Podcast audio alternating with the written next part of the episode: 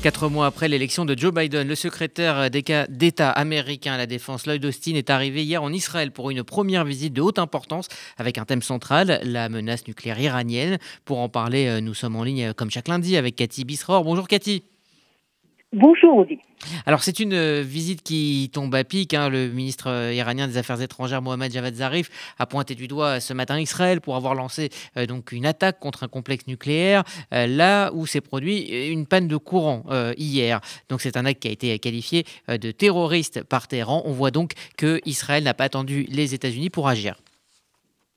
Non, je crois que cette visite, un hasard ou non, euh, mais ce qui se passe depuis euh, quelques jours est très inquiétant dans les relations euh, israélo-iraniennes. Et il faut regarder ça en macro, Rudy. Regardez ce qui se passe depuis un an. On assiste véritablement à une guerre de l'ombre entre l'Iran et Israël en moins de quelques mois. deux bateaux iraniens attaqués. C'est clair que c'est Israël qui se trouve derrière cette affaire.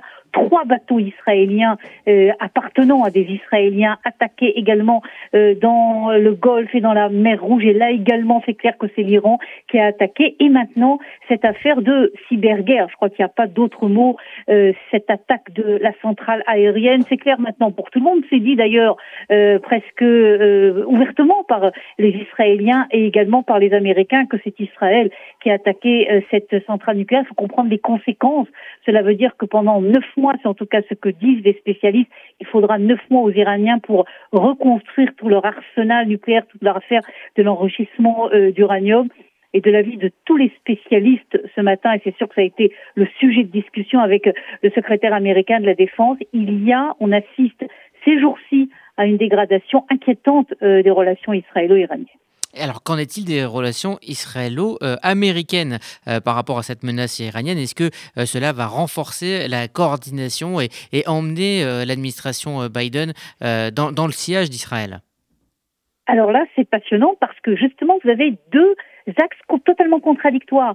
Vous avez l'axe Biden, comme on le sait, qui veut revenir avec un dialogue avec l'Iran, euh, même plus même que Barack Obama. C'est l'impression que l'on a véritablement euh, recréer un dialogue avec euh, l'Iran, quitte à faire des concessions qui sont des concessions qui pourraient être spectaculaires. Vous imaginez évidemment, c'est pas du tout la ligne politique et de défense de l'État d'Israël, en tout cas pour l'instant sous l'ère Benjamin Netanyahou. Et vous avez en contradiction presque, j'ai envie de dire, le message que l'on entend des, des, militaires américains, si vous voulez, du côté euh, euh, même du, du secrétaire d'État à la Défense, qui eux disent nous sommes conscients du danger euh, avec l'Iran, nous sommes conscients que nous ne pouvons pas aller trop loin dans cet accord, dans cette tentative d'accord avec l'Iran. Et la grande question, évidemment, il n'y a pas de réponse pour l'instant. Qui c'est qui l'emportera? Ou est-ce qu'on trouvera une voie Est-ce que Biden trouvera une voie du milieu? Entre la défense des intérêts euh, israéliens, des intérêts existentiels israéliens, pour utiliser un terme utilisé par Benjamin Netanyahu il y a quelques heures à peine, ou la volonté véritablement euh, d'arriver à une sorte euh, d'accord avec les Iraniens, les Américains. Alors, toute autre chose, Cathy, vous souhaitiez nous parler de Lévi Merhavi, c'est le dernier juif au Yémen.